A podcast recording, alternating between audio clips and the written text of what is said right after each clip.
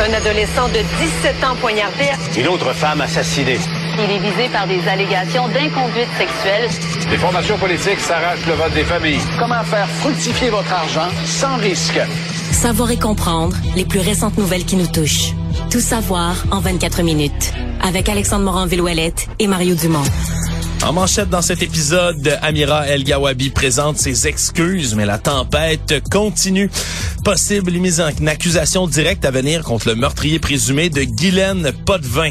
Un Québécois d'origine ukrainienne, à bout du système de santé québécois, décide d'aller en Ukraine se faire soigner. Et les funérailles de Tyre Nichols ont lieu en ce moment à Memphis. Tout savoir en 24 minutes. Savoir en 24 minutes. Bienvenue à Tout savoir en 24 minutes. Bonjour, Bonjour. Mario. Alors, cette tempête médiatique autour des propos controversés d'Amira El Gawabi euh, se poursuit aujourd'hui. Euh, Cette nouvelle représentante fédérale de la lutte contre l'islamophobie. Et elle a présenté des excuses en marge d'une rencontre qui était prévue aujourd'hui avec le chef du Bloc québécois, Yves-François Blanchet. A commencé en répondant à des questions aux médias francophones, puis est embarqué aux réponses des médias anglophones. Et c'est là qu'elle a présenté des excuses en anglais uniquement, en disant qu'elle est désolée pour la portée de ses propos et combien ils ont blessé le peuple québécois, en disant que c'est ce qu'elle voulait là, exprimer à Monsieur Yves-François Blanchet, parler de vouloir ouvrir le dialogue et tout. Et là, on a réagi un peu plus tard là, du côté du gouvernement Legault, euh, le, député et ministre de- des Relations canadiennes, Jean-François Roberge, et de la francophonie, qui s'est exprimé en disant euh, accepter les excuses, mais pas être certain du tout qu'elle puisse quand même exercer le poste. À ses yeux, là, on parle quand même de, Mme El Gawabi qui s'excuse, oui, mais qui va pas présenter nécessairement, Mario, une réflexion étendue de pourquoi ses propos étaient regrettables. Peut-être que ça viendra plus tard. Et François Blanchet, lui, une phrase euh, générale d'excuses euh, ses propos ont blessé des gens au Québec. Ouais.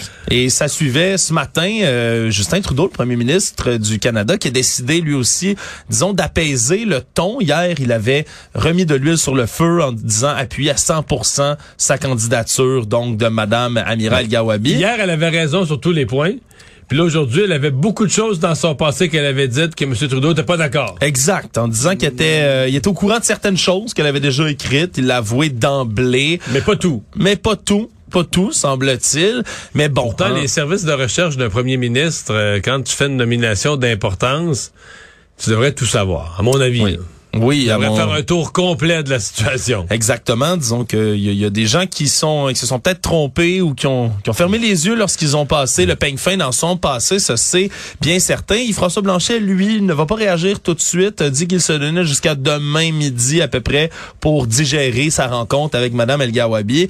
Et là, euh, il y a également Québec solidaire qui veulent rencontrer euh, Madame Mais là, j'ai vu qu'à Québec solidaire, c'est pas le chef qui rencontrerait... ma- Ce serait qui? Ben, je sais pas si j'ai mal lu. J'ai cru voir que c'était Andrés Fonsetia, mais je peux pas... Fontesia, mais je peux pas croire. Ce serait étrange, effectivement, que ce soit pas vraiment Nadeau-Dubois. étrange. euh, Ouais. D'autant plus qu'ils ont dit que c'est à cause de cette rencontre-là qu'il ne pas. En tout cas, je, je vais vérifier ça, mais j'ai vu passer ça. Euh, prenons ça morceau par morceau. D'abord, sur les excuses. Est-ce qu'il faut accepter les excuses? Oui. En fait, je suis assez d'accord avec la position de Jean-François Roberge.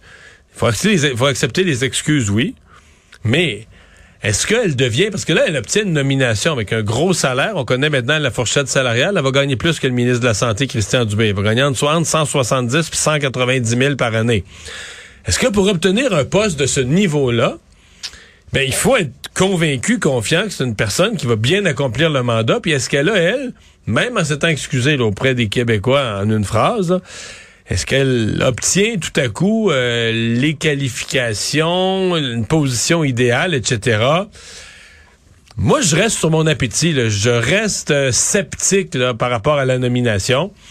Je pense surtout que là, au bureau de M. Trudeau, il y a quand même eu une prise de conscience. D'abord, je pense que ça a brassé dans le caucus libéral. Je pense qu'ils ont pris aussi la, température de l'eau, que ça réagissait très mal au Québec.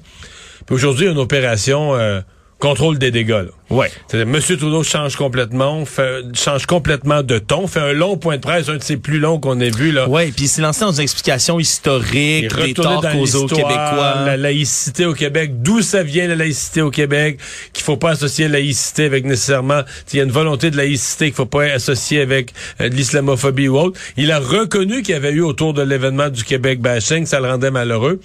Donc ça, plus les excuses de madame, moi je mets tout ça dans le, je mets tout ça dans le décor, je me dis OK, il y a vraiment une volonté de dire et d'une certaine façon, Yves-François Blanchet leur a fait une passe à la palette. Là.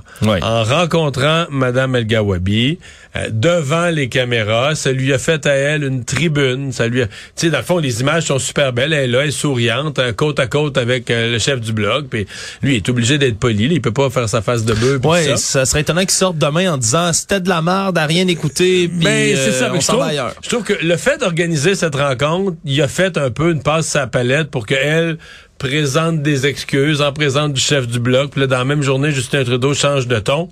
Je pense que l'espoir dans le cabinet de M. Trudeau, c'est qu'on, c'est qu'à minuit ce soir, euh, on tourne la, on tourne la page. Là, on change, Ouais. de, on change de sujet et qu'on reparle moins de ça. Ouais, y a-t-il encore des chances, selon toi, Mario, que qu'on l'enlève de ce poste-là? Aucune. Ben, donc, je pense que Justin Trudeau, hier, là, a démontré clairement que lui, son, son idée était faite, son, il avait pesé le pour et le contre et qu'il allait rester avec cette nomination-là. Le fait de reculer, ça aurait l'air trop fou.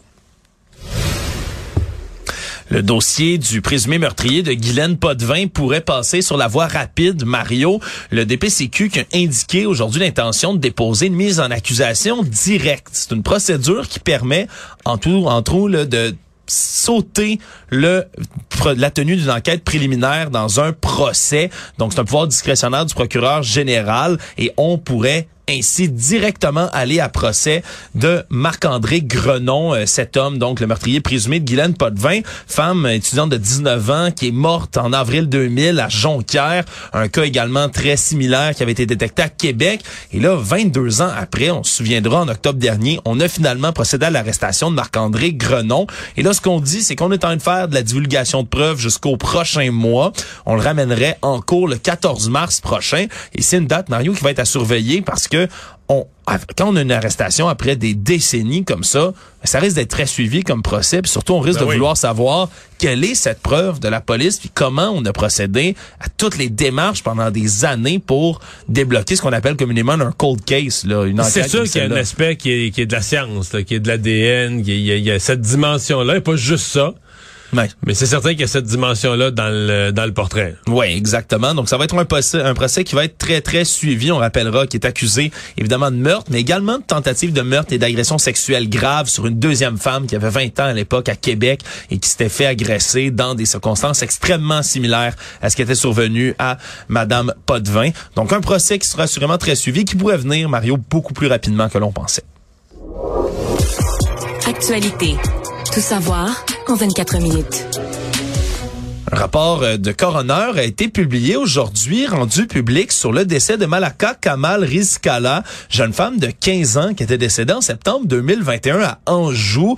Elle était morte donc on le dit maintenant dans le rapport du coroner, d'une d'un trouble d'une anomalie de rythme cardiaque qui est connu sous le nom de tachycardie ventriculaire polymorphe cathécholaminergique. Donc un terme bien long pour dire que son cœur avait une déficience, elle avait un pacemaker, elle Ouais, est parce décédée. elle avait déjà fait, elle avait 15 ans, mais elle avait déjà fait dans sa vie deux arrêts cardiaques complets, là. Exactement. Dont un, dont un dans une piscine. Exactement, un arythmie dans une piscine en 2017, c'était presque noyé. Et pourquoi on rapporte ce cas particulier du coroner, outre évidemment la, la- la tragédie de l'histoire Eh bien, c'est parce que la mort de Madame Kamal Rizkala a été utilisée, employée à de nombreuses reprises par des gens des mouvements anti-vaccins qui attribuaient en ce Mais qui début était de même allé devant COVID-19, l'école, là. Exactement, qui est allé manifester en disant on cache la vérité, on veut pas dire pourquoi cette personne-là est morte d'une mort subite ou du moins subite apparente. On veut des explications, c'est certain que c'est le vaccin et c'est un cas de figure Mario qui se répercute jusqu'à aujourd'hui là. Lorsque Damar Le joueur des Bills de Buffalo, s'est fait rentrer dedans et qu'il a fait là un, autre symptôme d'arythmie cardiaque, c'est pas la même chose du tout, mais c'est un problème cardiaque aussi. Il en est presque décédé. Mais les gens criaient sur les réseaux sociaux que c'est à cause des vaccins. Et chaque fois qu'il y a une mort comme ça qui est inexplicable sur le coup, du moins avant une autopsie, un rapport du coroner, on tombe souvent dans cette spéculation que ce serait le vaccin qui est en cause. Et là, on a donc un rapport du coroner qui vient mettre donc, la version finale, les points sur les i, c'est un décès naturel. Il n'y avait pas, donc, de cause de vaccin dans tout ça.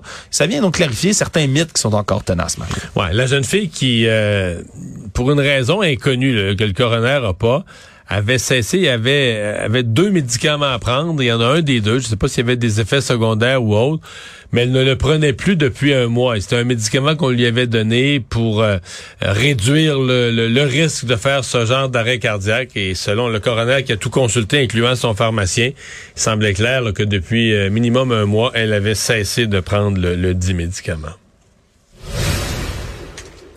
Toujours dans les dossiers vaccins, Mario, une ex-organisatrice du Parti conservateur du Québec dans la circonscription de Matane-Matapédia a plaidé coupable à deux chefs d'accusation hier au palais de justice de Matane. Sylvie Paradis, c'est cette femme euh, de 55 ans de Saint-Léandre qui avait euh, fait la manchette à un certain moment donné dans la pandémie parce que euh, entre entre certaines dates là, du 12 décembre 2021 au 5 janvier 2022, elle a pris 55 faux rendez-vous à la fois à Matane et à Amkoui de vaccination. Pour sauver des vies. Pour sauver des vies, selon elle, elle inventait des profils d'enfants fictifs pour réserver des rendez-vous et bien évidemment, on sortait les doses, on mobilisait des infirmières, des infirmiers sur place et on ne vaccinait jamais personne parce que personne ne se présentait.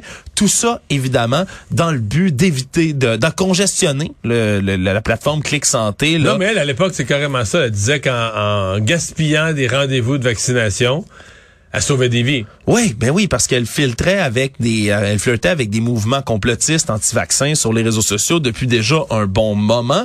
Et ce qui a fait en sorte qu'elle s'est fait prendre, c'est qu'elle s'est vantée en décembre 2021 de son stratagème sur Facebook, ni plus ni moins. Elle expliquait comment elle s'y prenait pour réserver ses rendez-vous et donc bousiller du temps pour des vaccinateurs. Prouvant ainsi ses fortes capacités scientifiques. Voilà donc, et finalement, ben, elle écope d'une peine suspendue, probation de trois ans, 18 mois après ça, là, de suivi pendant lequel elle va devoir effectuer 200 heures de travaux communautaires. Est-ce qu'on sait, est-ce qu'en cours, est-ce qu'elle regrette, est-ce qu'elle se rend compte que c'était débile ou... Ça n'a pas été vraiment mentionné, mais ce que je sais, c'est que le juge Jules Berthelot, dans ce dossier-là, a été assez virulent, merci, là, pas tendre du tout avec l'accusé, en disant, là, oui, vous avez le droit d'avoir des convictions à titre personnel, mais vous n'avez pas le droit de nuire à autrui d'aucune façon. Et lui, il dit, si c'était... J'ai trouvé que l'entente, là, le, entre la, la couronne et votre défense est assez, là, disons, c'est assez généreux. Moi, je vous ai renvoyé, là, faire... Ah, ouais. Il, il, c'est dans ces mots-là là, qu'il a dit euh, qu'il a dit qu'il espérait que le message passe de manière forte auprès de Madame Sylvie Paradis.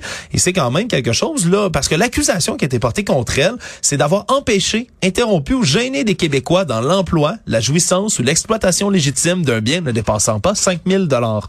Donc, c'est comme ça qu'on a jugé ça. Le bien en question, dans ce cas-ci, est, évidemment le vaccin. Donc, euh, voilà, elle a plaidé coupable et comme elle n'avait pas d'antécédent judiciaire, c'est donc une peine assez lousse qui lui sera donnée. Elle va quand même devoir faire, en plus de tout ça, un don de 1000 dollars à la fondation de l'hôpital de Matane. J'espère que l'hôpital va au moins s'engager à dépenser ce 1000 dollars tout en vaccin. Tout savoir en 24 minutes. Dans euh, notre système de santé québécois, Mario, parfois, il y a des gens qui sont tannés d'attendre. Il y en a qui sont vraiment tannés d'attendre il y en a qui sont plus capables d'attendre. Et c'est le cas d'André Boris, un euh, Québécois d'origine ukrainienne. Ça fait près de 30 ans qu'il est ici comme réfugié politique au Canada, donc bien avant la guerre en Ukraine, qui depuis plusieurs mois est aux prises avec des symptômes qui l'empêchent, dit-il, de vivre correctement. On parle de fatigue intense, on parle d'un sentiment d'asphyxie également. Et il tente de consulter depuis des mois des médecins ici au Québec pour avoir leur juste sur ces symptômes. Et là, à chaque fois, rencontre son médecin de famille ce qu'il dit, ben, je le vois une dizaine de minutes. Après ça, on me fait passer des tests, on me diagnostique quelque chose, un problème de reflux gastrique au départ, après ça, un problème de tension. Ce qu'il explique, c'est, chaque fois, c'est pas ça. On trouve pas ce que j'ai, mais ça prend des semaines avant d'avoir un nouveau rendez-vous, d'être capable de passer un nouveau test et d'avoir vraiment des nouvelles, si bien que tellement il était exaspéré par le- les lourdeurs et les lenteurs du système de santé québécois qu'il a décidé de se rendre jusqu'en Ukraine, Mario, son pays d'origine, pour aller consulter dans une clinique privée. Et ce qu'il dit, c'est qu'ici, un IRM, 1000 dollars à peu près privé, en Ukraine, c'est 150 dollars parce qu'il y a beaucoup plus d'accès au privé. Il dit ben avec le billet d'avion, ça revient à peu près au même. Je me rends en Ukraine, je vais avoir des services plus rapidement. C'est bien un cas de figure et même s'il s'est rendu là-bas, on n'a pas réussi à élucider toujours là, ses symptômes, mais ça démontre quand même à quel point des fois, faut prendre les grands moyens si on veut se faire servir vite là, dans le système de santé actuel. Non, mais sans dit long, on dire, quelqu'un finit par se convaincre ou penser ou ben, agir en conséquence, mais euh, que c'est mieux la santé dans un pays en guerre, parce que l'Ukraine, puis même s'il est allé dans la partie, bon, dans l'ouest de l'Ukraine, plus loin de la frontière avec la Russie, c'est quand même un pays en guerre. C'est mieux d'aller dans un pays en guerre que d'aller dans le système de santé québécois ou canadien. Euh, mais je sais, je sais, je sais, au Canada, on voit pas ça. On nous a vendu profondément dans la tête qu'on a le meilleur système de santé au monde. Ça a été dit et redit. Et il semble que peu importe les résultats, les gens au Canada ont acheté ça. Puis si quelqu'un propose de le changer, c'est des campagnes de peur. On a le meilleur système de santé au monde. Des victimes de violences sexuelles à l'école, des intervenantes, des anciennes athlètes se sont réunis aujourd'hui.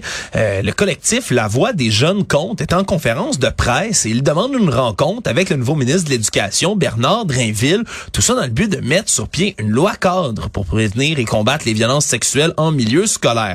Parce que ça existe, ce genre de loi cadre-là, ici au Québec, mais seulement dans les cégeps et les universités. Et là, ce groupe-là, qui est né il y a à peu près cinq ans, vise la création d'une loi comme celle-là, mais dans les écoles primaires et les écoles secondaires au Québec. Et bien sûr, dans l'actualité, dans la dernière année, il y a plusieurs cas de figure qui sont ressortis qui visent évidemment à leur donner raison. En juillet dernier, on parle de l'enquête gouvernementale, entre autres à l'école secondaire Saint-Laurent, où il y a trois entraîneurs de basketball qui ont été accusés de crimes sexuels. On dit que la dignité de plusieurs athlètes sur des années qui a été compromise. Et là, on demande une rencontre avec Bernard Drainville.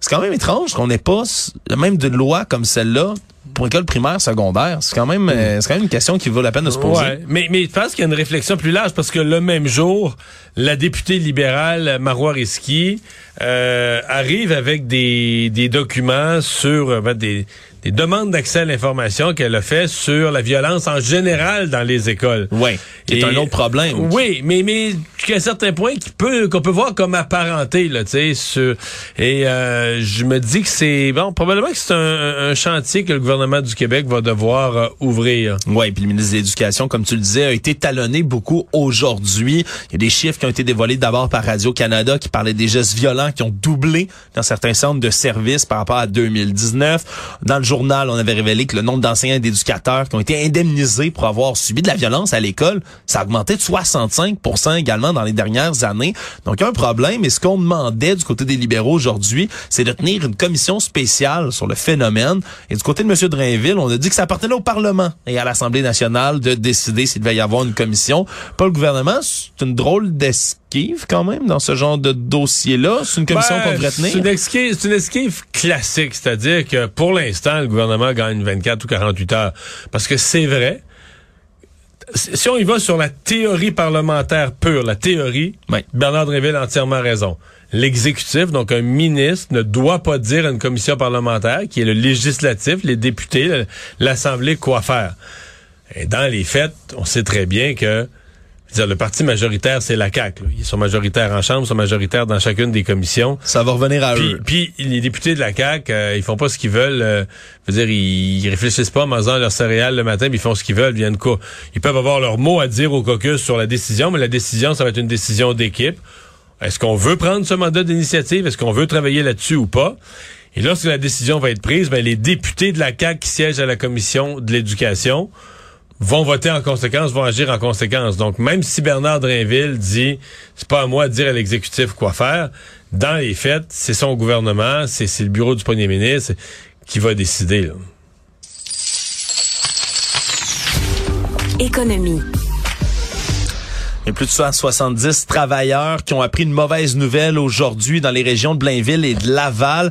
Ils vont perdre leur emploi parce que les usines d'Olimel de Blainville et de Laval, donc de ces deux municipalités-là, vont fermer. Ça a été annoncé par l'entreprise dans un communiqué cet après-midi. Ces deux usines qui travaillaient dans le secteur du port sur transformé, donc qui faisaient de la production de jambon, pâté, charcuterie, entre autres, sous les marques de la Tour Eiffel et Nostrano.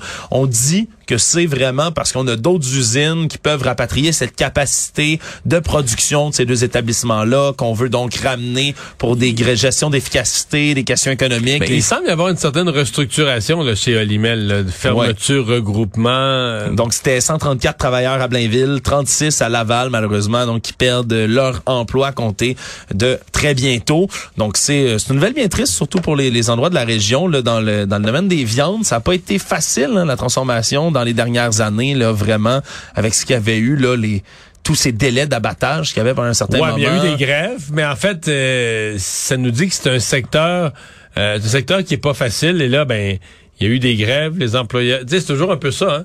Les employeurs ont accordé des augmentations de salaire, mais après ça, les employeurs disent bon, mais là, il faut, faut réduire nos coûts, faut réduire nos coûts, faut couper des salaires. Le monde. C'est cet après-midi qu'a lieu les funérailles à Memphis de Tyre Nichols, hein, cet Afro-Américain qui a été passé à tabac et qui en est mort par des policiers aux États-Unis et donc dans sa ville à Memphis où tout ça s'est passé.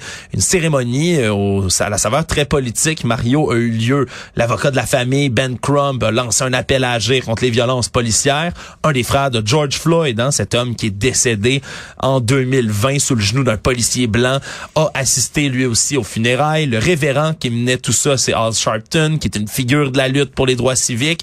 Lui a prononcé donc l'oraison funèbre à cette église là, de Christian Church. C'est quelque chose quand même, et même Kamala Harris, la vice-présidente des États-Unis, était sur place. Elle a fait un discours, euh, bon, une partie humaine, là. Mais il y a une partie euh, sur les policiers, puis l'encadrement du travail policier, puis un projet de loi qui est devant le un projet de loi qui est devant le Capitole. Je pense qu'on a l'extrait. euh, Ouais, on peut en écouter quand même un moment. Non mais écoutez-le puis juste c'était des funérailles là. Moi j'ai été étonné. Là. Je veux dire, je- mettons moi je l'ai déjà été en politique, je me serais mal vu même si un décès est lié à une cause là, d'un accident ou un acte où tu dis il pourrait il pourrait y avoir une solution politique. Est-ce que tu dis ça aux funérailles? So I'll just close by saying this. I was, as a senator, as a United States Senator, a co-author of the original George Floyd Justice and Policing Act. And as Vice President of the United States, we demand that Congress pass the George Floyd Justice and Policing Act. Joe Biden will Donc vraiment des, Ouais, de des, propos hein. de la politique, mais faut croire. Re- relié au sujet, il n'y a pas de doute, mais quand même. Mais elle n'était pas la seule, Mario. J'en ai écouté d'autres extraits, puis comme je te dis, le, sais. le révérend lui-même a été très virulent, et à chaque fois, on peut entendre des acclamations dans la foule, des applaudissements. C'est une, c'est évidemment des funérailles qui sont empreintes d'émotions, oui, mais beaucoup d'émotions également revendicatrices. Donc, on peut s'attendre à ce que ça reste dans le débat, ce décès, surtout qu'on a encore une fois là plusieurs policiers qui sont accusés de meurtre dans cette histoire-là. Toujours en politique américaine, la police fédérale a mené une perquisition aujourd'hui dans la deuxième résidence de Joe Biden, qui est encore dans le Delaware, mais c'est sa résidence un peu d'été. Tout ça dans le but d'y trouver des documents classés confidentiels. C'est une visite un peu surprise, hein, comme on le fait souvent dans le cas du FBI. Quand on fait une perquisition, on veut pas évidemment que quelqu'un puisse se préparer d'avance. Mais est-ce qu'on fait une, une visite surprise vraiment au président? Il semble que, oui. Selon l'avocat euh, personnel du président, on a dit, le Bob Bauer de son nom, il a dit oui, oui, on a fait la recherche, on a été, nous, informés dernière minute, comme ça doit se faire, et on a coopéré pleinement. C'est gros, là.